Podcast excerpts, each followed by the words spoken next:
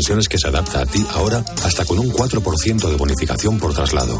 Consulta condiciones en tu oficina o en mafre.es. Sigue toda la actualidad de nuestra diócesis. Te la contamos los viernes desde la una y media del mediodía en El Espejo. Los misioneros son realmente ejemplos de este encuentro que han vivido con Cristo y quieren llevar a todas las partes del mundo. y los domingos, desde las 10 menos cuarto de la mañana, también toda la información en Iglesia Noticia.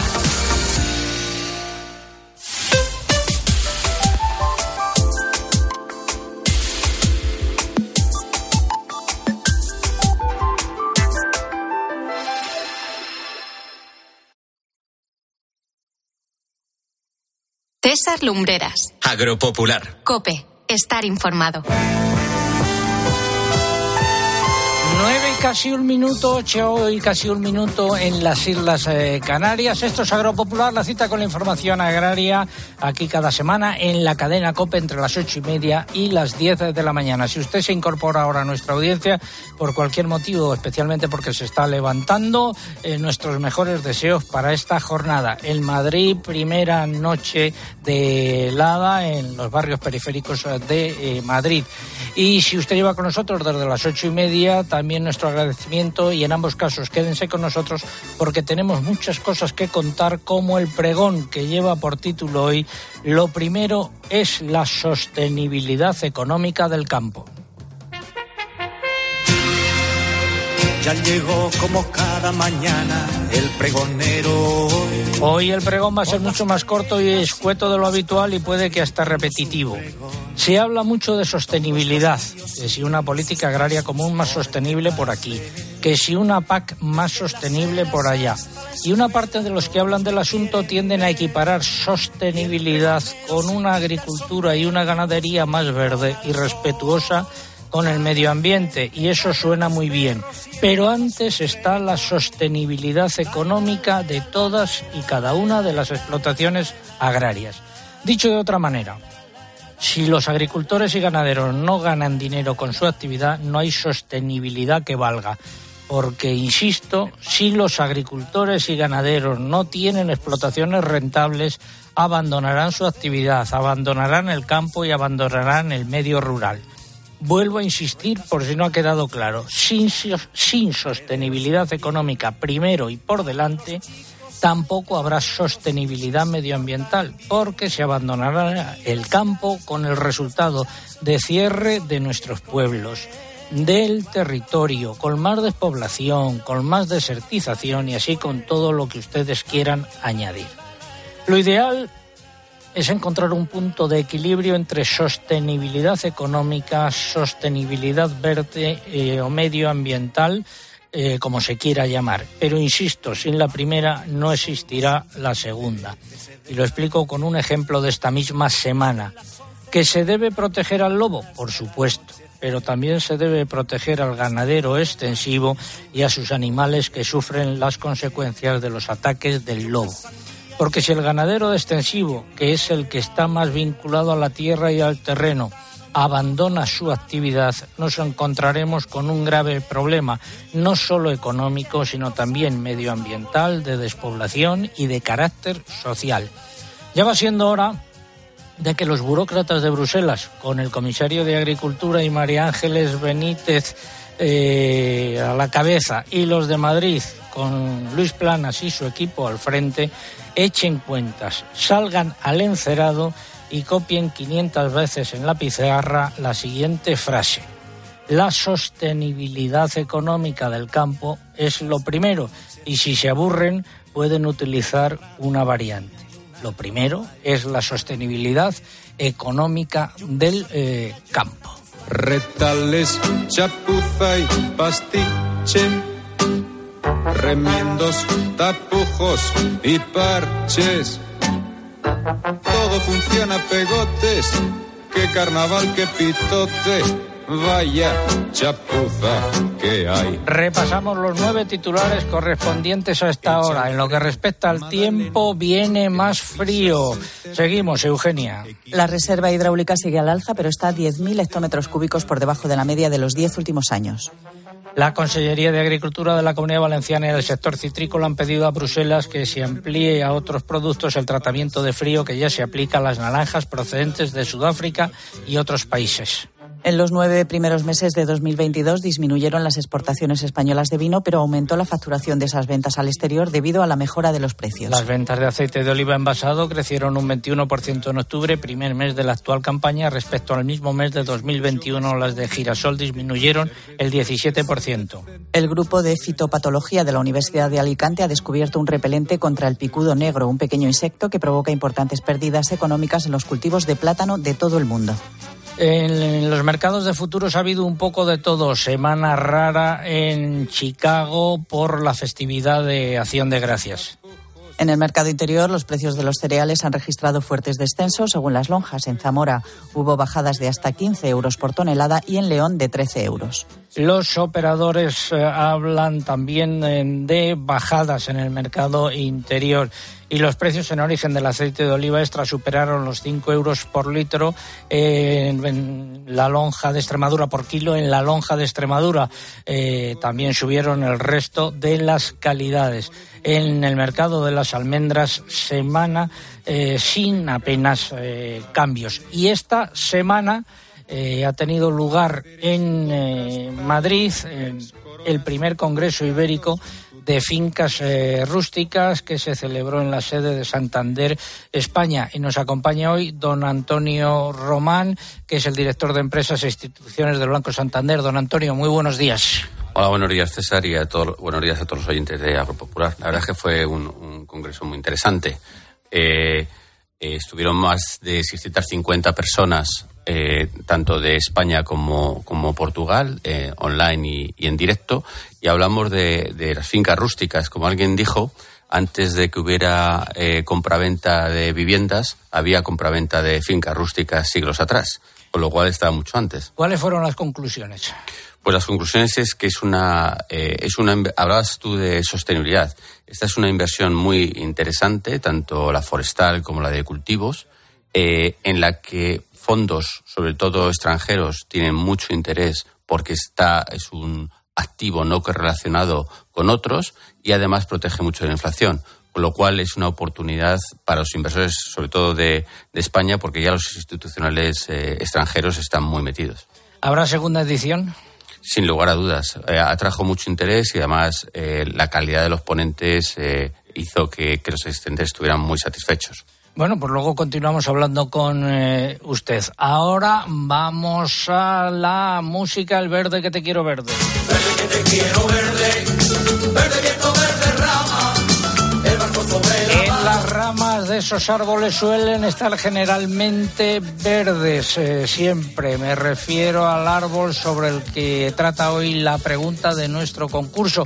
Hoy se está celebrando el Día Mundial de un Árbol, en el que España es eh, líder preguntamos qué árbol es ese, qué día mundial se está celebrando. Y esa es la pregunta. Están en juego tres eh, lotes de vino que nos facilitan los amigos de Vivir el Vino. Más información en su web, vivirelvino.com. Eh, tienen ofertas interesantes de cara a la Navidad. Bueno, y formas de participar, pues a través de nuestra página web www.agropopular.com. Entran ahí, buscan el apartado del concurso, rellenan los datos, dan a enviar y ya está. Y, también a través de las redes eh, sociales, pero antes tienen que abonarse, mamen. Sí, en Twitter, entrando en twitter.com, buscando arroba agropopular, que es nuestro usuario, y pulsando en seguir. Y en Twitter ya lo saben, pero si lo recuerdo una semana más, es imprescindible para poder optar al premio que coloquen junto a la respuesta el hashtag de este sábado, almohadilla agropopular montanera.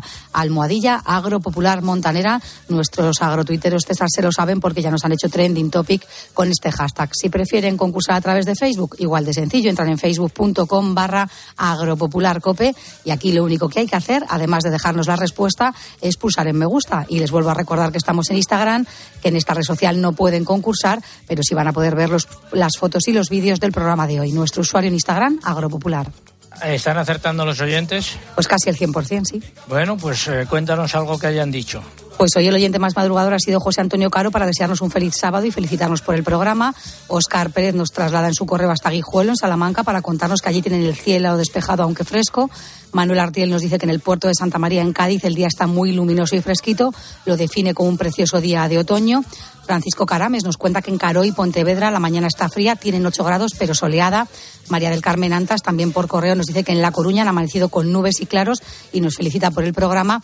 Y Antonio Pérez nos cuenta que en Cuenca la mañana está bastante fresquita. Él dice que va a llenar el día de ilusión porque nos escucha desde la juguetería que posee. Ah, bueno, pues eh, algún día le llamamos a final de año para que nos cuente cómo van las ventas. Apuntarlo, por favor. Vamos a, voy a saludar ahora primero a Lali, que es la perra guía de nuestra compañera en Cope Murcia, Paula Pascual de Riquelme, pero pone voz a lo que quiere contar Lali. Paula, ¿qué tal, Paula? Buenos días. Buenos días, don César. Lali te está escuchando muy atentamente, está tumbadita a mi lado y estamos muy pendientes de lo que dicen los agrotuiteros. Por ejemplo, Rafa desde Linares dice primera mantilla de aceituna de la campaña, con malas sensaciones por la poca cosecha, menos aún de lo que se esperaba. El más grande nos cuenta que hace un frío miedo en los montes de Toledo y las aceitunas se van a quedar arrugadas con las heladas. Carlos, recuerda que España es líder mundial en hectáreas de cultivo y producción de aceite de oliva y destaca las provincias de Jaén y Córdoba. Justo nos hace un anuncio. Don César va a estar el lunes en Salamanca para dar una charla sobre la PAC y Felipe nos cuenta que está preparando un cocido para 14 personas y de aperitivo almendras de su almendro, que es pequeño pero suficiente, dice. Gracias, Paula. Efectivamente, estaremos con los amigos de la Gaceta de Salamanca el eh, próximo lunes eh, para hablar de la política agraria eh, común. Luego volvemos contigo, Paula. Un beso. Hasta luego. Ahora llega el eh, momento de la previsión del tiempo. Les habla el hombre del tiempo con nuevas informaciones. Saludo de nuevo a nuestro hombre del tiempo, meteorólogo de Meteorred y consultor de qué, José Miguel Viñan. Muy buenos días. Hola César, buenos días de la Organización Meteorológica Mundial. Bueno, a ver, el pronóstico del tiempo para el fin de semana. Bien, pues hoy sábado ya se van a imponer las altas presiones y tanto aquí en la península como en los archipiélagos eh, van a estar los cielos poco nubosos o despejados, sobre todo en el centro sur peninsular, Baleares y Canarias, algunas nubes, pero altas y medias sin lluvias en el resto del país. Hoy unas temperaturas en eh, por el día que van a ascender con la excepción del Mediterráneo, donde bajarán, y destacada la tramontana fuerte, eh, rachas fuertes en Ampurdán y en el norte de Menorca y también van a ir arreciando los vientos del sur en las costas atlánticas de Galicia. Mañana justamente hasta allí llega un frente al oeste de la península, dejará lluvias intensas y abundantes en Galicia, y según avance la jornada irán alcanzando otras zonas del noroeste peninsular, nublándose los cielos en gran parte de la península. Mañana al paso de ese frente las temperaturas bajarán y destacados también los vientos del oeste en el Cantábrico.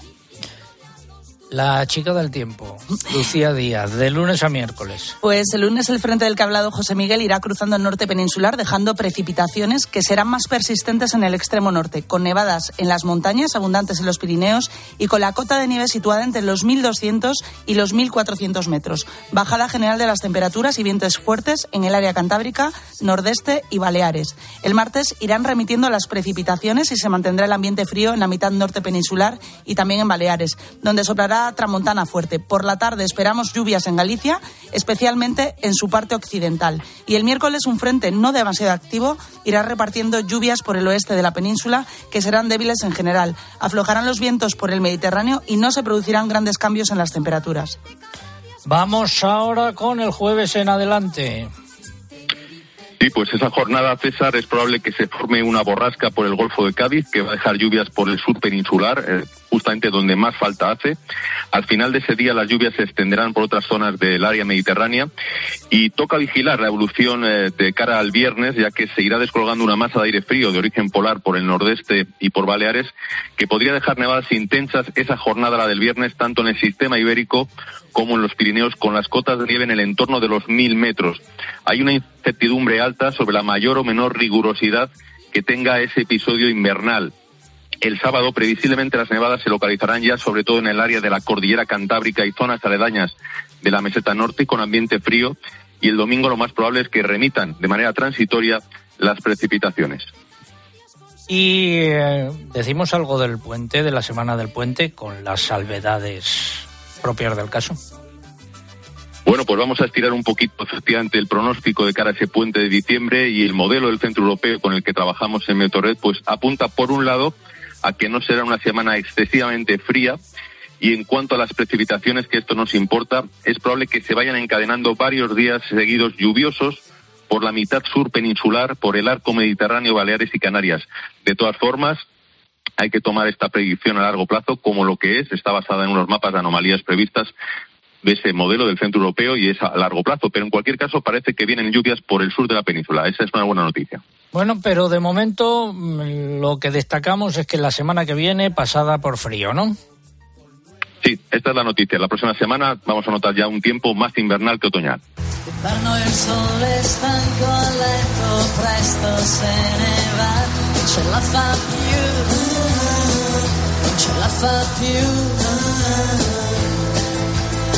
Notte adesso scende con le sue mani fredde su di me, ma che freddo fa, ma che freddo fa. ¿Qué ha pasado con la reserva hidráulica? Ha vuelto a subir y a comienzos de esta semana se encontraba al 32,9% de su capacidad total, que es un 0,3% más que en la semana anterior. Los niveles de agua de los pantanos peninsulares alcanzan cerca de 18.500 hectómetros cúbicos, una cifra que poco a poco se va aproximando a los registros del año pasado por estas fechas, pero que está a 10.000 hectómetros cúbicos por debajo de la media de la última década. La cuenca del Guadalquivir ni sube ni baja, se mantiene al 18,6%, pero sigue siendo la que se encuentra en la peor situación. Gracias, Lucía. 9.16 minutos, 8.16 en las Islas Canarias. Seguimos en Agropopular. Para encontrar respuestas a todo lo que está pasando, antes es necesario hacerse buenas preguntas. ¿Qué parte de tu sueldo dedicas a pagar la hipoteca? ¿Cuánto se te ha encarecido mensualmente? Nosotros, por suerte, no destinamos más de un 7% a la hipoteca. Pero es que también en las urgencias de adultos la atención ha crecido un 25%, sobre todo por la gripe. Se trata de un pico normal de gripe, lo único raro es que ahora... De lunes a viernes, de 1 a 4 de la tarde, las preguntas las hace Pilar García Muñiz en Mediodía Cope. Ponme otra vez lo de retales, chapuza y pastiche. Retales, chapuza y pastiche. Remiendos, tapujos y parches. Nos escribía don Gregorio Jiménez desde Huesca, dice, eh, le agradecería que tratara en su programa el asunto de la quema de los restos de poda en la provincia de Huesca. No nos dejan quemar los restos de la misma, lo cual ocasiona perjuicios a los agricultores que no tenemos máquina trituradora. Hemos venido hablando, don Gregorio, de este tema en los últimos programas en bastantes ocasiones y hoy tenemos que hacerlo de nuevo, pero para decir que no sabemos si va, si viene o qué es lo que pasa, porque sigue siendo una incógnita al margen de las decisiones que puedan adoptar en las distintas comunidades autónomas, sigue siendo una incógnita si a nivel nacional se podrán seguir realizando quemas de restos agrícolas como los de poda o los restos de cosecha. La ley de residuos y suelos contaminados los prohíbe con carácter general y solo las permiten en determinadas circunstancias como por motivos fitosanitarios.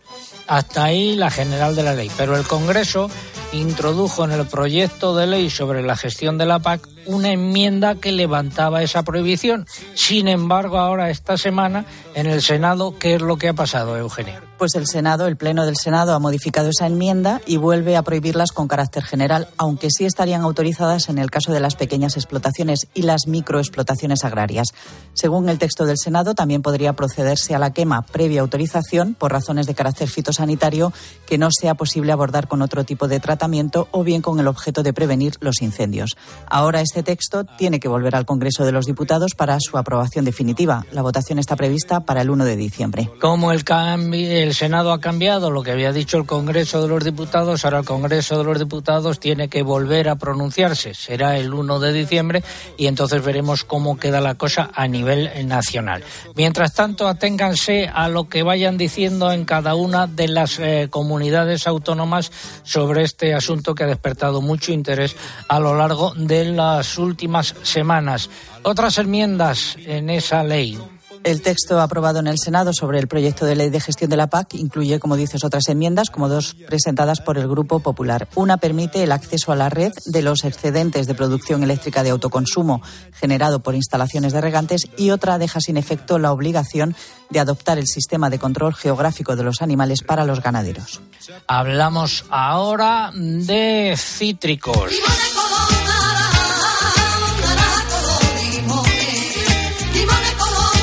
Responsables de la Consejería de Agricultura de la Comunidad Valenciana y del sector citrícola han pedido a Bruselas que se extienda a otros productos el tratamiento de frío que se aplica ya a las naranjas procedentes de África del Sur y de otros países terceros y han disminuido las importaciones de cítricos en la Unión Europea en la campaña 2021-2022. Según datos del Ministerio de Agricultura, entraron en la Unión 1,91 millones de toneladas, que es un 2% menos que en la campaña anterior. El descenso se debió a una importante caída de las importaciones de naranjas y también de pomelos, mientras que aumentaron las de limones y pequeños cítricos. Por países, el primer proveedor fue Sudáfrica, que incrementó sus ventas al mercado comunitario y que sigue ganando peso en el conjunto de las importaciones. En la campaña pasada llegaron desde ese país el 40% del total. Es el momento de la sección de innovación. Comienza innovación en nuestro sector primario. Transformar las ideas en acción para avanzar juntos hacia una cadena agroalimentaria sostenible. Una sección patrocinada por el Foro Interalimentario.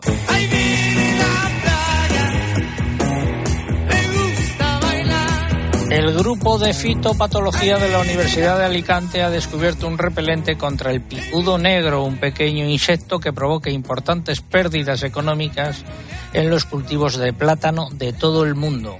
El equipo liderado por el profesor Luis Vicente López ha descubierto compuestos orgánicos volátiles en hongos, agentes de control biológico, que repelen a este insecto de forma respetuosa con el medio ambiente. Los compuestos bloquean los atrayentes naturales del insecto, las feromonas, que se usan hoy en día para determinar la presencia del picudo negro en las plataneras. Para ello se colocan trampas con repelentes en los límites de la plantación y fuera de ellas trampas con atrayentes que capturen los insectos para que no lleguen a alcanzar las plataneras y las dañen. Este método se puede aplicar en agricultura ecológica porque no deja residuos. Los compuestos orgánicos volátiles ahora descubiertos se pueden obtener a partir de hongos o mediante síntesis química y se formulan de manera sencilla para su aplicación en campo. Por ello, los costes de producción son bajos.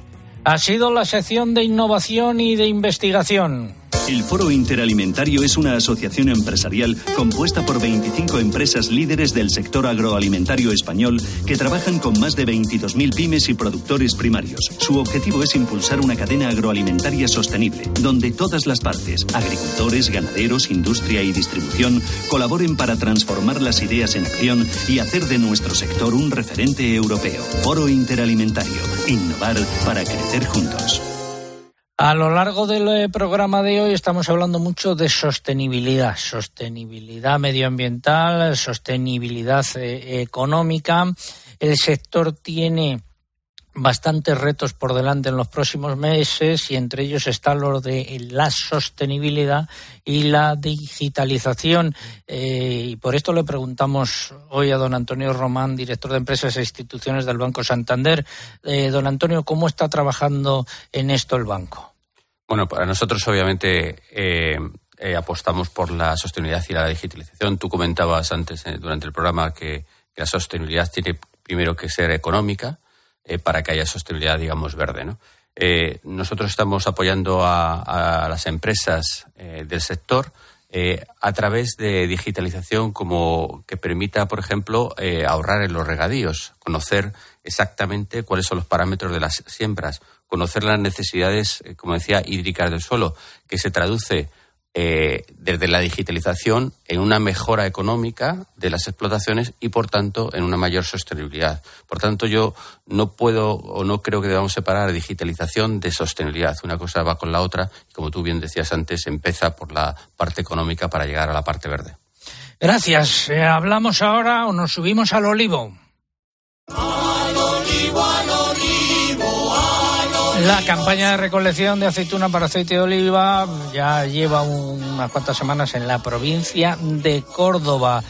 ¿Cuáles son las previsiones que se manejan en estos momentos? Pues Asaja Córdoba apunta a una disminución a la mitad de la producción respecto a la anterior, que se situó en más de 266.000 toneladas. La organización ha culpado a la sequía de esta reducción, que según sus cálculos podría ocasionar unas pérdidas de hasta 500 millones de euros si no se registran lluvias en los próximos días. Esta semana he estado en Núbeda, eh, allí en aquella comarca. La verdad es que me dicen que la reducción de la producción puede llegar al 60%, el recorte de un 60% en la producción habitual. La Unión de Uniones ha pedido al Ministerio de Agricultura que promueva una armonización de la normativa de calidad de los aceites comestibles a nivel de la Unión y lo ha hecho en el marco de la consulta pública previa a la elaboración del proyecto de Real Decreto por el que se aprobará la norma de calidad de los aceites vegetales comestibles. ¿Y cómo van las ventas de aceite de oliva envasado? Pues crecieron de forma significativa en el mes de octubre, que es el primer mes de la actual campaña. El aumento fue del 21% respecto a octubre del año pasado hasta los 29,5 millones de litros, según los datos de la asociación que agrupa a los envasadores, ANIERAC. Las de aceite de girasol, por el contrario, disminuyeron en un 17% en ese mes hasta los 22 millones de litros. Es el momento de la primera parte del comentario de mercados. Fertiberia, líder en fertilizantes, le acerca la información de los mercados agrícolas. Comenzamos por los cereales. Esta semana ha habido bajadas acusadas eh, a tenor de lo que cuentan desde las distintas eh, lonjas. Por ejemplo, en la lonja agropecuaria de Toledo de Asaja los recortes eh, han sido de 10 y de 12 euros. Maíz de secadero 336 euros, recorte de 10 euros las cebadas entre 326 y 332 euros, bajada también de 10 euros. En la avena para eh, pienso 335 euros, bajada de 10 euros. Y así podría seguir. En Salamanca la cebada bajó 8 euros. Eh, las bajadas más acusadas han sido de 15 euros. Los operadores comerciales hablan de bajadas de entre 5 y 7 euros por tonelada en cebada y trigo y de 3 y 5 en maíz. También bajadas en los puertos y en los mercados de futuros, eh, con una semana rara en Chicago por la fiesta de Acción de Gracias, ha habido un poco eh, de todo en comparativa semanal. Vamos ahora con otros eh, productos, como es el caso de los cítricos. Mario Luz Alaba. la lonja de Valencia no recoge apenas cambios en las cotizaciones de las mandarinas, que se mantienen entre 23 céntimos de la hortanique y 80 céntimos de euro por kilo de la tango. Entre las naranjas, los precios también repiten entre 20 y 35 céntimos de euro por kilo, aunque se sitúan más de un 38% más altos que hace un año, acercándose a su nivel histórico. En la lonja de Córdoba registraron mayor actividad y comienza a cotizar la naranja navelina de segunda calidad entre 18 y 23 céntimos y la salustiana entre 24 y 27 céntimos de euro por kilo en árbol. El limón fino repite entre 32 y 40 céntimos de euro por kilo, según la Consejería de Agricultura de la Comunidad Valenciana. Precios de la paja en Salamanca, paja paquete grande 58 euros con subida de 2 eh, euros. Y hablamos de aceite de oliva. Los precios en origen del aceite de oliva virgen extra en la lonja de Extremadura cerraron entre 4.900 y 5.100 euros por tonelada, con una subida de 100 euros en relación a la semana anterior. En Lampante los precios también se incrementaron 100 euros, cotizando entre 4.450 y 4.550 euros. Y en Virgen también subida en este caso de 75 euros. El sistema de precios Mm, el Pool Red también recoge subidas en todas las calidades. Y fuentes de óleo Estepa indican que se han cerrado operaciones en extra a partir de 4.900 euros, aunque las operaciones más eh, frecuentes eh, superan los 5.000 euros por tonelada. El Virgen sube y se sitúa en torno a los 4.650 euros y el Lampante repite a partir de 4.450 euros según Oleo Estepa. Y en frutos secos repeticiones casi generalizadas en los eh, precios. En la lonja de Albacete las cotizaciones eh, repitieron entre 3,90 euros por kilogramo de la comuna y 7,55 euros de la Marcona. Los precios también repitieron en la lonja de Tortosa y en la de Córdoba. En la lonja del Ebro, la ecológica sigue anotando importantes recortes esta semana de 20 céntimos. Y en Mercamurcia, las almendras bajaron entre 1 y 3 céntimos, oscilando entre 3,81 euros de la comuna y 7,44 euros por kilogramo de la Marcona. Finalizamos así esta primera parte del comentario de mercados. ¿Conoces los NPK Sulfactive de Fertiberia Classic? La línea de abonos complejos que está revolucionando el mercado de los fertilizantes. Seis nutrientes totalmente solubles que garantizan la fertilización más completa y equilibrada, que aumenta la producción y la calidad de la cosecha y te aseguran la máxima rentabilidad de tu inversión. No lo pienses más. Elige siempre fertilizantes de primera calidad. Elige siempre fertilizantes Fertiberia. Seguimos en Agropopular. Tiempo ahora para la publicidad local. César Lumberas. Agropopular. Escuchas Cope. Y recuerda, la mejor experiencia y el mejor sonido solo los encuentras en cope.es y en la aplicación móvil. Descárgatela. La gama eléctrica Citroën Pro se carga en la descarga o cuando acabas la carga. La de cargar, no la del punto de carga que viene incluido. Y cargado viene también tu Citroën Iberlingo con condiciones excepcionales financiando. Vente a la carga hasta fin de mes y te lo contamos. Citroën. Financiando con PSA Financial Services. Condiciones en citroen.es. No podemos hacer que baje la inflación, pero este noviembre si te cambias a línea directa sí podemos bajarte el precio de tu seguro de coche y puedes tener un todo riesgo a precio de terceros. ¿Podrán batir esto? Llévatelo mejor al mejor precio. Ven directo a lineadirecta.com o llama al 917-700-700. El valor de ser directo. Consulta condiciones. Jaume Serra es una cava familiar que sigue fiel a su tierra y a sus orígenes. Por eso con Jaume Serra, esta Navidad vamos a demostrar nuestro cariño a los amigos, a la familia. Vuelve a reunirte con los tuyos y a brindar por los mejores momentos con tu cava favorito. Cava Jaume Serra, el amigo que nunca falta a la cita. Tío, ya estoy en el tren. A ver si tengo suerte y llego tarde, ya sabes. 30 minutillos y me ahorro el billete. No creo que en media hora me pierda mucho allá en el pueblo. Como mucho al Paco contando por enésima vez cómo conoció a la Juani. Con el compromiso Renfe de puntualidad, si tu tren AVE se retrasa más de 15 minutos, te devolvemos el 50% y el 100% si se retrasa más de 30. Normal que alguno prefiera llegar tarde. Nadie te da más. No todos los trenes son como Renfe. Renfe, tu tren. Todo ok. Tienes una salud de hierro, Miguel. Gracias, doctor. Desconecto, que tengo una reunión de trabajo.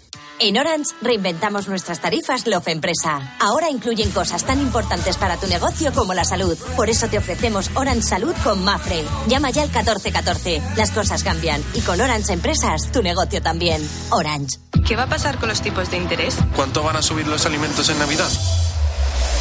Eso de lo que todo el mundo habla en la calle y te afecta, solo se lo escuchas a Pilar García de la Granja de lunes a viernes desde las 6 de la mañana en Herrera en Cope con Carlos Herrera. ¿Por qué la reforma laboral reduce la movilidad y la duración de los contratos fijos? Porque impide la rotación de las plantillas. Y también a las nueve y media de la noche en la linterna con Ángel Expósito. En caso de prorrogarse las famosas ayudas al combustible, será solo para los profesionales. Los profesionales tienen... El mejor análisis para saber cómo afecta a tu bolsillo lo que sucede a tu alrededor lo encuentras con Pilar García de la Granja en Herrera en Cope y en la Linterna.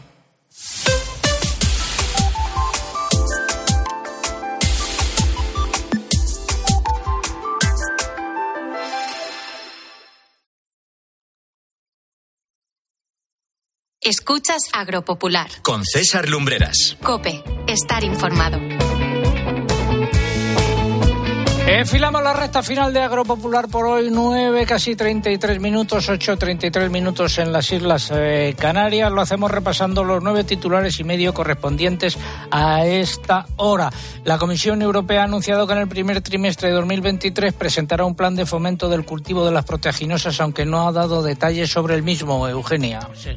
Francia tardará años en erradicar la gripe aviar, dada la situación en el país, donde está en fase de convertirse en endémica, según un responsable de su agencia de seguridad alimentaria. La Junta de Castilla y León ultima la orden que permitirá pagar con carácter retroactivo los daños causados por el lobo en explotaciones ganaderas situadas al norte del Duero. Del lobo hablaremos en los próximos minutos.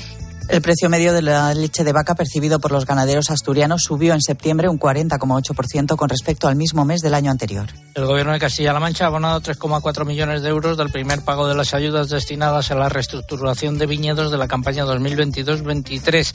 Se beneficiarán del 260 viticultores de la región que podrán realizar operaciones en 852 hectáreas. La campaña de recolección de la aceituna para aceite de oliva avanza en la provincia de Córdoba. Según las previsiones de Asaja, la cosecha se reducirá a la mitad respecto al año pasado. En el mercado del porcino de capa blanca, los precios de los animales cebados han repetido tras seis semanas consecutivas a la baja. Los lechones, en cambio, subieron. Las cotizaciones de las canales de vacuno anotaron nuevos repuntes en todas las categorías y clasificaciones. También subieron los precios de los corderos por la corta oferta de animales. En pollo no se han producido cambios esta semana debido al mayor equilibrio entre oferta y demanda. Los huevos han registrado nuevas subidas, aunque de menor cuartía que en semanas anteriores. Los conejos están a la baja y Cope Valladolid, luego hablaremos con los compañeros, recibe el premio Francisco de Cosío, luego nos contarán eh, por qué. Seguimos en Agropopular eh, y hoy también tenemos concurso. No te quieres enterar que te quiero de verdad. no te quieres enterar. No te quieres enterar.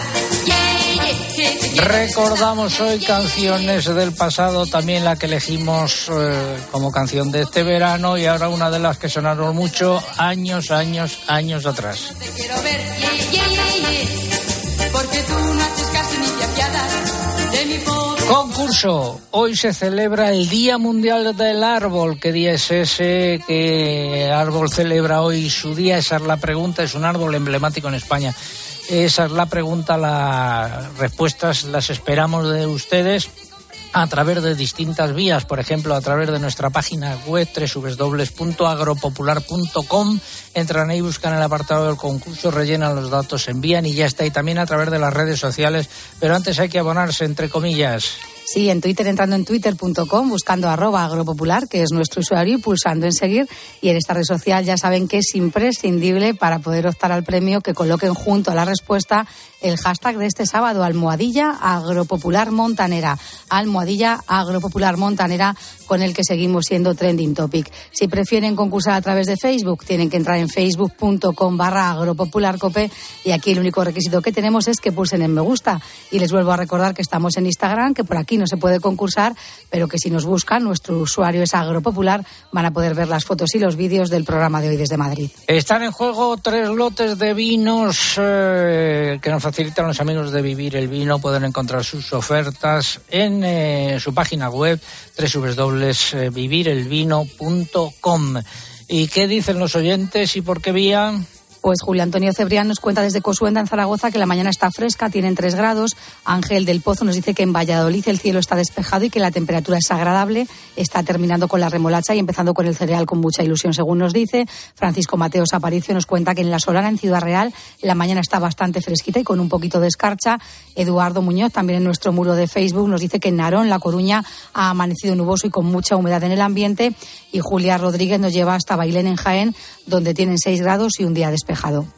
¿Qué dice Lali a través eh, de la voz de Paula Pascual de Riquelme, compañera en Cope Murcia? Paula.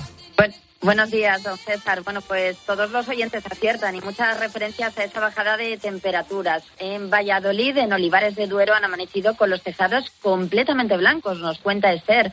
Ángel dice que está terminando con la remolacha y empezando con el cereal, con mucha ilusión y una maquinaria más eficiente. Para Fidel ya era hora de que llegara el fresquito a Almería, aunque de lluvias nada de nada. También hace fresquito en Lorca, en Murcia, nos cuenta Magdalena, y el día está soleado. Ya hace frío en Madrid capital, dice Marisol, y Olga nos escucha entre Valladolid y Ávila, disfrutando de campos de zanahoria en plena época de recogida que da mucho color y sabor. Caricias para Lali y besos para ti, Paula. Gracias, don César, un beso. A otro, hasta luego. Seguimos en Agropopular. Ahora vamos a hablar con nuestro alcalde favorito.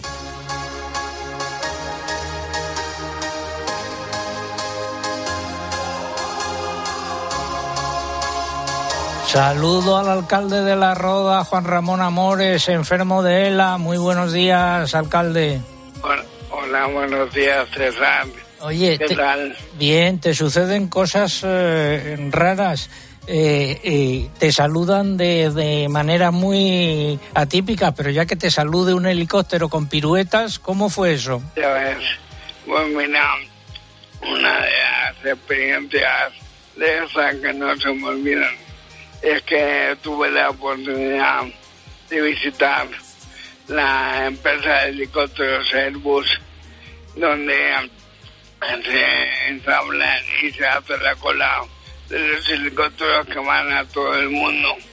Y di una charla a sus trabajadores y además me hicieron una visita por toda la fábrica. Tuve la oportunidad de ver helicópteros como los Tigres del Ejército o los de la Guardia Civil y la Policía Nacional. En realidad me recibieron con este ese corte que pone como ministro. Eh, estoy muy orgulloso porque es un proyecto de lo que hace grande a España que es en Albacete, en Castilla-La Mancha, que hasta ahora no lo había conocido. Ya. Oye, Me ha eh, despertado. No te embales, no te embales. ¿Cómo fue esa pirueta? Que no me lo has dicho. Ese saludo en forma de Pues, pirueta. se, se puso a balancear el helicóptero en el aire ah, como si moviera la mano y de un otro delante de mí me decía el director de la empresa que él lo había hecho para saludarme yo me quedé alucinado vamos me faltó subir Bueno, no lo descartamos, no lo descartamos. Si se puede preparar uno de los aparatos, con tu ánimo no lo descartamos. Oye, ¿has Ah. tenido, has tenido médicos esta semana?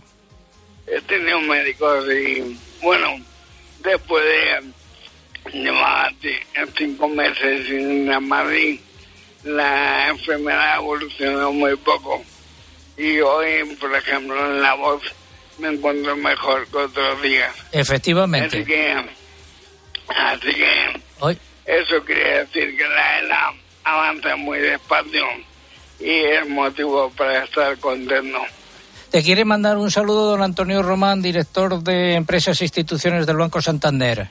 Juan Ramón, un abrazo muy fuerte y un, un saludo muy fuerte y, y, eh, muchísimo ánimo.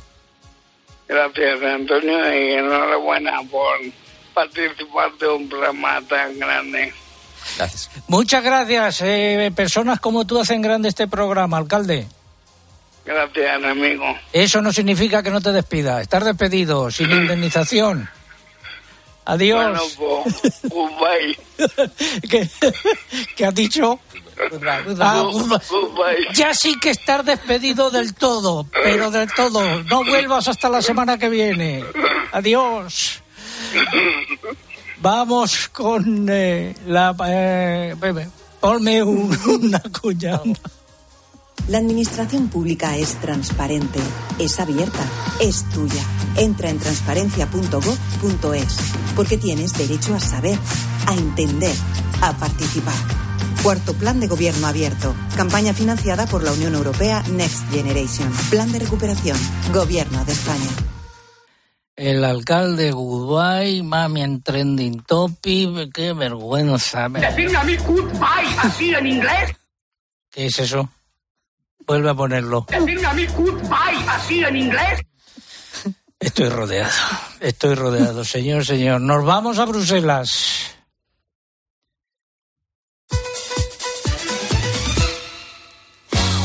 Los ministros de Agricultura europeos celebraron el lunes en Bruselas eh, una reunión centrada en buena medida en el plan a corto plazo de la Comisión Europea para afrontar la subida del precio de los abonos y garantizar su suministro. Algunos Estados miembros consideraron insuficientes los fondos contemplados para ayudar a los agricultores a afrontar la situación y pidieron que se recurra a partidas que no sean de la PAC. ¿Y qué dijo el comisario? Pues el comisario de Agricultura vino a decir qué es lo que hay. Respondió que los instrumentos financieros disponibles, que son principalmente ayudas de Estado y recurrir a la reserva de crisis agrícolas, son los que están ya sobre la mesa. El ministro español, Luis Planas, presentó a sus colegas un documento con medidas a medio y largo plazo que subraya la importancia de la agricultura de precisión para optimizar el uso de nutrientes, así como el fomento del cultivo de leguminosas.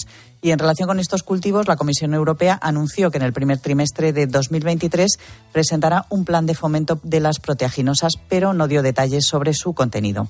Los ministros debatieron, por otro lado, la propuesta de Bruselas para la restauración de la naturaleza, que incluye la recuperación de los hábitats agrarios, con obligaciones relacionadas con las poblaciones de polinizadores, mariposas y pájaros, y con el contenido en carbono de los suelos. Hubo muchas reservas de los 27 al proyecto, centradas en la falta de recursos financieros para lograr los objetivos, los plazos para alcanzarlos, la acumulación de obligaciones a los agricultores y la amenaza que puede suponer esta propuesta para la seguridad alimentaria. Francia tardará años en erradicar la gripe aviar y hay mucha preocupación.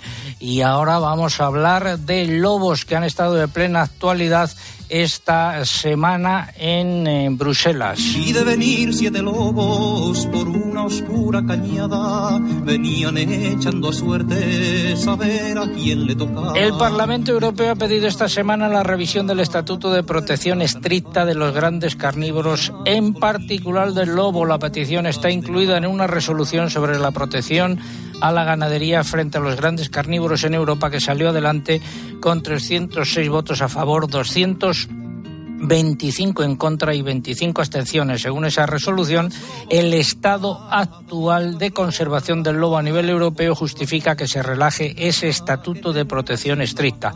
Hay que decir, no obstante, que esta posición del Parlamento no es vinculante y no tiene alcance legal pero sí supone más presión sobre la Comisión Europea, presión que se suma a la de los ministros de Agricultura de muchos Estados miembros y a la de las organizaciones agrarias comunitarias.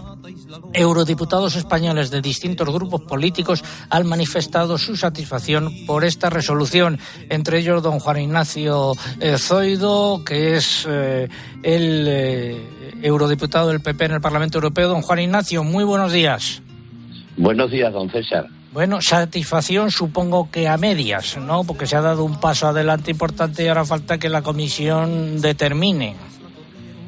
Bueno, yo creo que ha sido en el, Parlamento un paso importantísimo porque ha condenado por una mayoría la política ecológica radical de Pedro Sánchez en España y gracias a las enmiendas que presentó el Partido Popular se ha logrado que se inste a la comisión para que se adopte un cambio de rumbo en la cuestión del lobo y ahora ya la pelota va a estar en el tejado de Sánchez y de Teresa Rivera porque ellos ya no van a tener excusas y espero que le hagan caso a las decisiones que se tomen en la Unión Europea, que den marcha atrás y que protejan a los ganaderos y a los agricultores como venimos pidiendo desde el PP y desde las con las, autonomías donde gobierna el Partido Popular, sobre todo en Castilla León y en Galicia, y que protejan, insisto, eh, a los ganaderos. Bueno, aquí está la vertiente de lo que pasa en España, que vamos eh, muy por delante de, todo en protección eh, al lobo, pero también en Bruselas hay otra vertiente y es que eh, Bruselas tiene que modificar la directiva Habitat y allí a ver si la Comisión Europea se pone a ello, el actual director general de Medio Ambiente, y no mira para otro lado como hizo el anterior director general de Medio Ambiente, el español Daniel Calleja. Bueno, yo espero que, se pueda conseguir antes y, ayer mismo recibimos una carta de la presidenta, ah, porque se la habíamos enviado varios eurodiputados, yo uno de ellos, y ha adoptado y ha hecho suya las reivindicaciones que se venían haciendo justamente por las organizaciones agrarias y por el Partido Popular.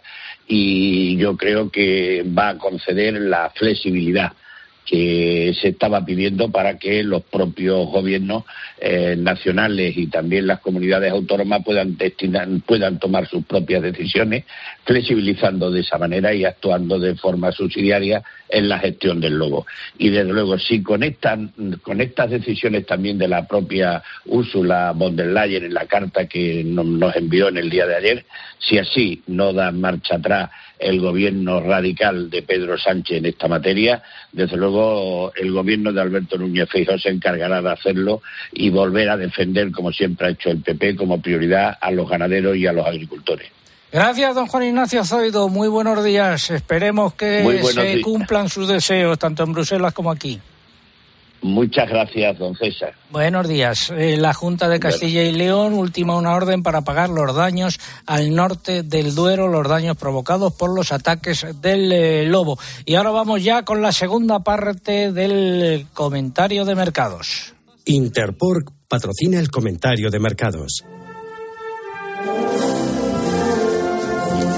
Porcino de capa blanca, repetición de precios en los animales cebados, subida de un euro en el caso de los eh, lechones. Cambio de tendencia al registrarse repeticiones en los precios del porcino de capa blanca tras seis semanas de bajadas. Los precios tienden a estabilizarse aunque la oferta sigue por debajo de la demanda. Los lechones volvieron a subir por segunda semana consecutiva. El porcino ibérico, bajadas de precios en Salamanca, cotizaciones entre 2,36 y 2,66 euros, eh, también eh, bajadas en Extremadura. Y en, eh, se ha celebrado la tercera lonja nacional de porcino ibérico en la localidad cordobesa de Pozo Blanco. en dicha mesa se acordó la tendencia para tostones, lechones, cerdos ibéricos, en los tostones se fijó una tendencia al alza por la demanda de cara a la eh, Navidad. Y en cebados continúa la tendencia a la baja, si bien el mercado se muestra algo más equilibrado entre oferta y demanda. Eh, Hablamos de los eh, cebados normales, no de los de campo ni de los de bellota. Seguimos hablando ahora del vacuno para sacrificio. Las carnes de vacuno siguen anotando subidas generalizadas en todas sus categorías y pesos ante una reducida oferta de animales para sacrificio y sobre todo por la falta de peso. Mientras que las ventas al exterior siguen animadas, lo que fuerza a subir los precios semana tras semana, según fuentes del sector.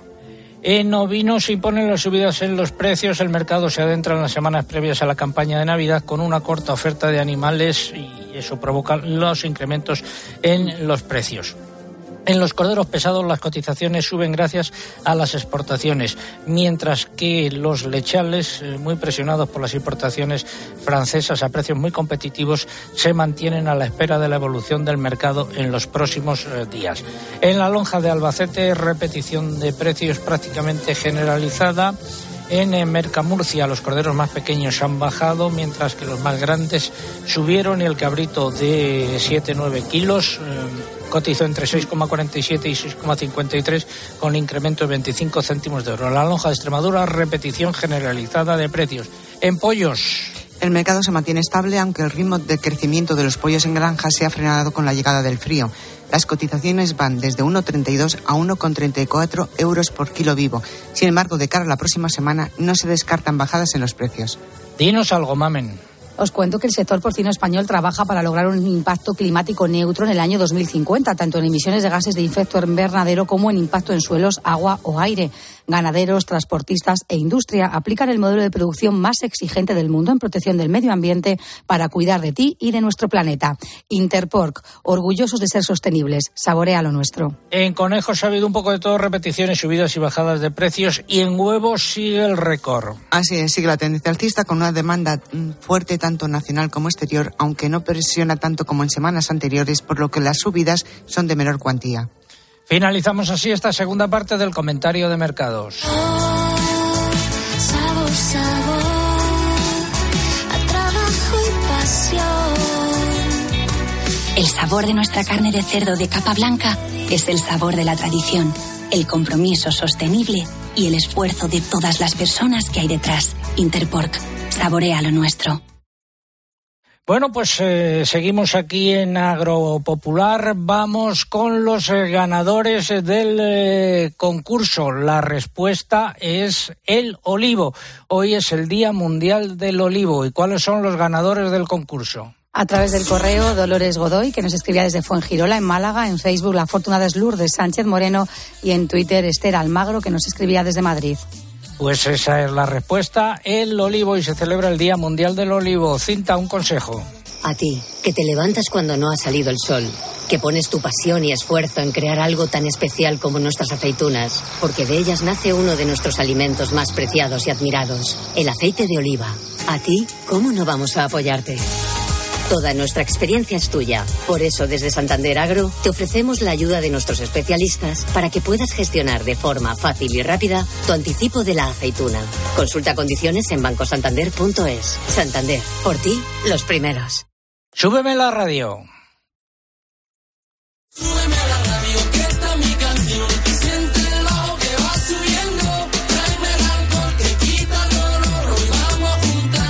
Nos vamos hasta Valladolid. Laura Río, redactora jefe de COPE Valladolid. Buenos días. Muy buenos días, César. Bueno, lo primero, enhorabuena. El próximo miércoles recibirás el premio. ¿Qué premio?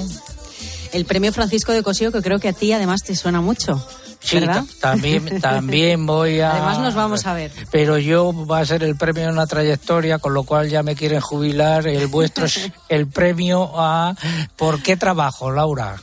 Pues mira, eh, es un trabajo coral, un trabajo conjunto de equipo. Eh, sí que es cierto que, bueno, pues eh, la coordinación, eh, digamos, la tenía que hacer alguien. Así que mm, nos, nos pusimos manos a la obra en la redacción de la cadena COPE en Valladolid para elaborar una serie de reportajes en conmemoración del 500 aniversario de la batalla de Villalar indagar un poco las raíces de nuestra tierra para conocer eh, cómo, cómo interpretamos también el, el futuro y el presente. Eh, en cierto modo, eh, este trabajo eh, que surgió, yo lo tengo que decir, me va a matar, pero yo lo voy a decir. Este trabajo eh, nos lo puso sobre la mesa Luis Jaramillo, que en todo momento vio que esto era un premio que olía a cosío. Eh, Luis Jaramillo, que es el director regional. Luis Jaramillo, efectivamente, que es el director de la cadena COPE en, en Castilla y León. Y aprovechando esa efeméride, el 500 aniversario de la batalla de, de Villalar, eh, nos propuso hacer un trabajo que recorría no solo el, el hecho histórico, sino también que aportara otras perspectivas de este acontecimiento.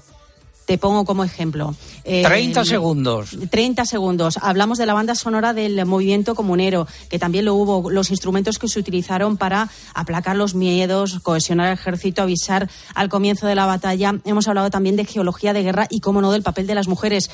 No solo Padilla, Bravo y Maldonado, también de mujeres como la Leona de Castilla, María Pacheco o Juana la Loca. Escucharemos el los sonidos eh, de claro. este programa el próximo miércoles, ¿no? Y además, para quienes les guste indagar en redes sociales, en cope.es lo tienen todo, en Cope Valladolid y en Cope Castilla y León, en la web, a través de premios Cosío. Ahí están todos colgados los 37 reportajes. También eh, los colgaremos nosotros. Laura Ríos, redactora jefe de Cope en Valladolid, se va con viento fresco. Gracias, Laura. Gracias y enhorabuena también a ti. Adiós, César. enhorabuena. Gracias. Bueno, don Antonio Román, eh, del Banco Santander, gracias por habernos acompañado hoy. El banco seguirá apostando, ¿no?, por el sector agrario.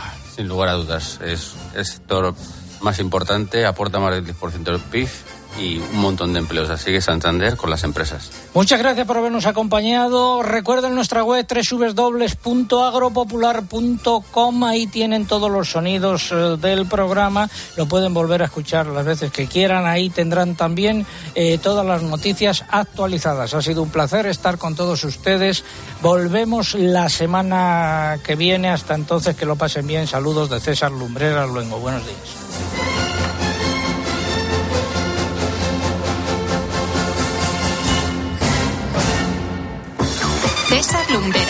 Agropopular.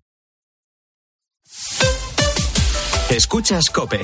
Y recuerda, la mejor experiencia y el mejor sonido solo los encuentras en cope.es y en la aplicación móvil.